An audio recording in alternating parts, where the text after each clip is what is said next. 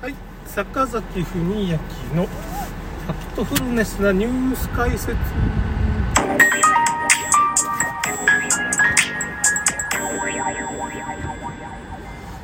えーとですね、ちょっとまあ大体僕夜勤明けとかにこれなんか収録してるんですけど、まあなんか TikTok ライブとかも1100何人か、1132人ぐらいフォロワーがなったんですよ、TikTok の。まあだいぶ安定してきてるんで、まあ1000人以上だったらライブができるんですよね。で、TikTok もなんか収益化するんで、まあちょっとずつ、まあバンされないように ちょっと、YouTube があんまし僕伸びないんですけど、TikTok は意外とその、1万再生とか、あの、動画も、なんかガーシー関係が2本ぐらい1万再生いっていってたり、まあ5000とか6000とかいくんですよね。ね YouTube はね、なんか、100とか30とかね、なんかそんなあんまり伸びないです YouTube、僕の YouTube はあんまし伸びないっていうかね、そんなに伸びないんですよね。まあだけど、やっぱガーシー関係はやっぱガーシーファンっていうの、そういうことに関心がある人多いのかな。なんかまあ、ちょっとガーシーファンが僕の YouTube 多いから、まあやっぱガーシー関係の動画を作りたいと。あとなんかちょっと、まあ都市伝説系の不思議な話とか、まあ結局、お注射の話とかいろいろそういうことはできないんで、まあ、健康にいいものとかね、こういうのでいろんな、だからお注射に限らずいろんなものが解毒できるやとか、うん、っていう、そういうことをお送りしていこうかなっていうふうに、ちょっと方向を変えてね、ちょっとまああんまし、お注射に がどうのこうのって真相を暴くより、まあ、逆にどうやったら解毒できるかみたいな。うんなんかねそういうそういう小説もちょっと思いついちゃってねなんかまあ解毒するような解毒レシピみたいなのを作ってる、まあ、女性みたいな主人公の、まあ、小説でも書こうかなと思ったりね。なんかそういうこと思いついたりしたりねしてますけど。まあ結局ですね今日はですね夏は麦茶っていう話ですね。やっぱね夏になんで麦茶を飲むのかっていうかいうようなことなんですけどやっぱ麦茶って言ったらまあ冬はまあ緑茶とかの渋みが好きな人もいるんですけどね。どうも僕あのまああんまり渋みが僕好きな人じゃないんでなんていうのかな。そのそれで阿蘇の万能茶っていうのがすごい好きであれはちょっと渋みがちょっと少なくてまあ甘みだけでもないんですけどまあ、まあ、いろんな感じでうまいと。阿蘇の万能茶ってね。だからなんかもその味が好きで飲んでるっていうかね。もともと漢方薬みたいな成分がいろいろ入ってる毒ダミとかまあなんていうか。まあ麦茶の麦ハト麦とかもいろいろ入ってるんですけどそのブレンドがすごいうまくて、うん、やっぱ味が美味しいんですよね。結局あの万能茶って夏は特に美味しい。もうあのお茶 お茶がごちごちそうみたいな感じで、ね、漢方薬だからいろんな成分が入ってるからそれが結局人間の体にいいのかもしれんなっていう風な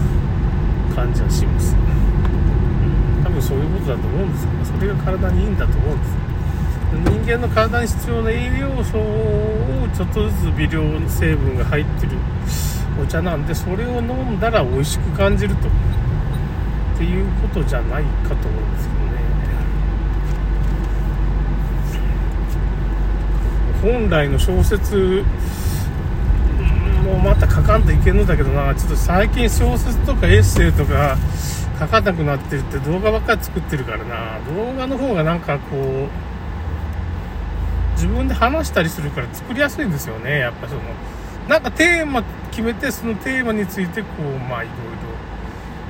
喋ってあとはまあどっかからそういうグラフとかデータみたいなの持ってきて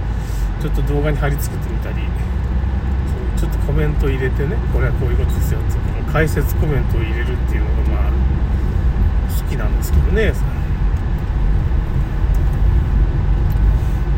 らまあそういうふうな面白い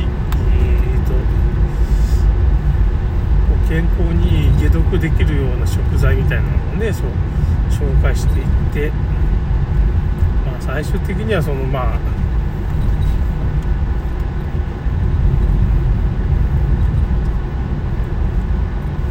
そういういろんなものと向き合わないといけないんですけどねそのそういう話ちゃんとした話をしたいんですけどまあ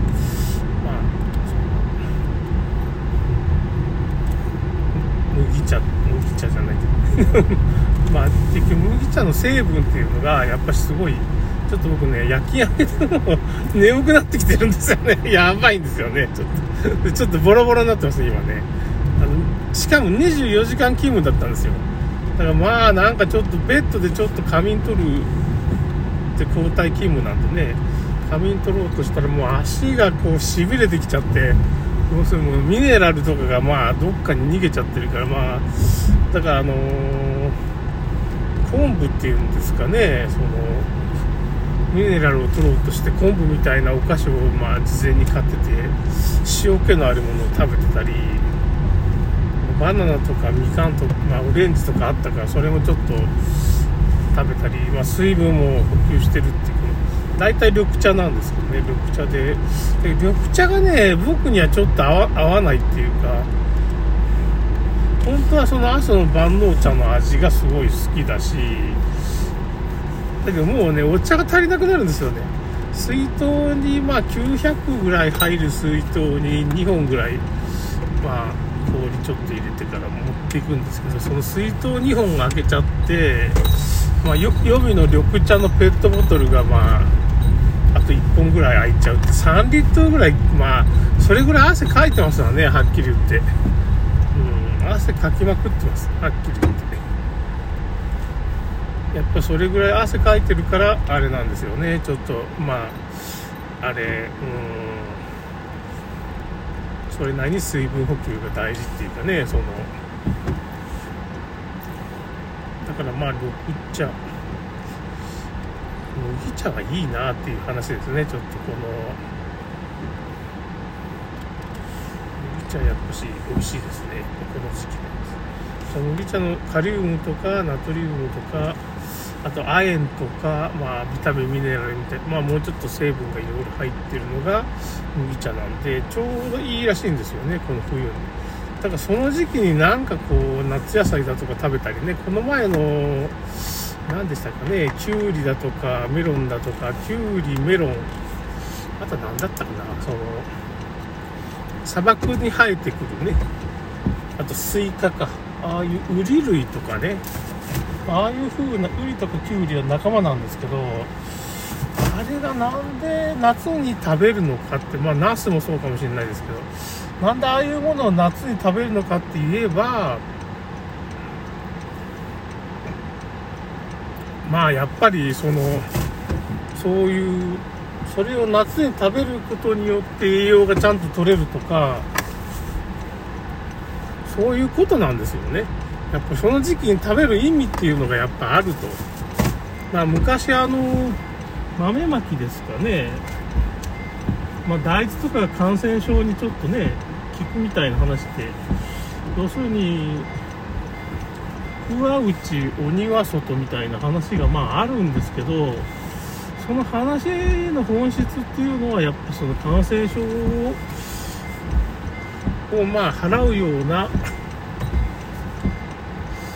なんていうのかな栄養素がちょっと豆っていうか大豆に入ってたんだっていうかね。だからコロナの特効薬っていうか血栓症の特効薬っていうのが納豆菌のぜらしいですね。だから納豆ですよ。日本人は普通に食べてる朝、うん、朝の朝食のお供ですよ。だ感染症に効くような、まあ、大豆。まあ大豆とね結局感染症に効く食材って言ったらもう大豆と昆布類っていうか海藻類っていうのも鉄板なんですよね。これコロナが流行った時に僕ら調べたんですけどその、まあ、大豆とかその納豆とかそういう昆布とか海藻に入ってる成分がそういう感染症にいいらしいんですよね。それは論文としてもありました。論文調べたらねうわーって出てくる出てくる。だから僕らはなんか感染症にかかったら困る困るって言ってそれを予防するための食事食品とかそういうものすでに食べてるんですよね。わかりますか？食べてるんよ僕らそれでその時にグルタチオンが入ってるんですスイカの中に。恐ろしいことに。え えー、って思って。ビタミンミネラル全部揃ってますね。あのー、結局。あのスイカとかねキュウリとか。ああいう中に、まさか僕グルタチオンとか入ってると思わんかったんですけどね。肝臓の解毒作用をね、高めるアミノ酸とか、それ以上にいろんなアミノ酸も入ってるし、そういうことなんだなっていうふうに僕も思って、だから僕らはその適切なものをいつも適切な時期に食べてるんですよね。それが結局いろいろとね、なんかその薬になってるんですね、食事っていうこと。食事療法だけでも、まあ、十分に感染症に対抗できるっていうものを僕らは食べてるわけです。しかもスパイクタンパク質とか入った人が、それ解毒するために納豆キナーゼっていうのを、まあ、海外の医者が言ってるわけですから、まあ、まあ最近、だからな、日本人の納豆もちょっとあの、なんていうのかな、その、まあ、遺伝子組み換えみたいになっちゃってるんですけど、やっぱそういうものを食べていけば、ちゃんと、まあ、その感染症にかからんよっていうことですね。まあ、意味があるってことです。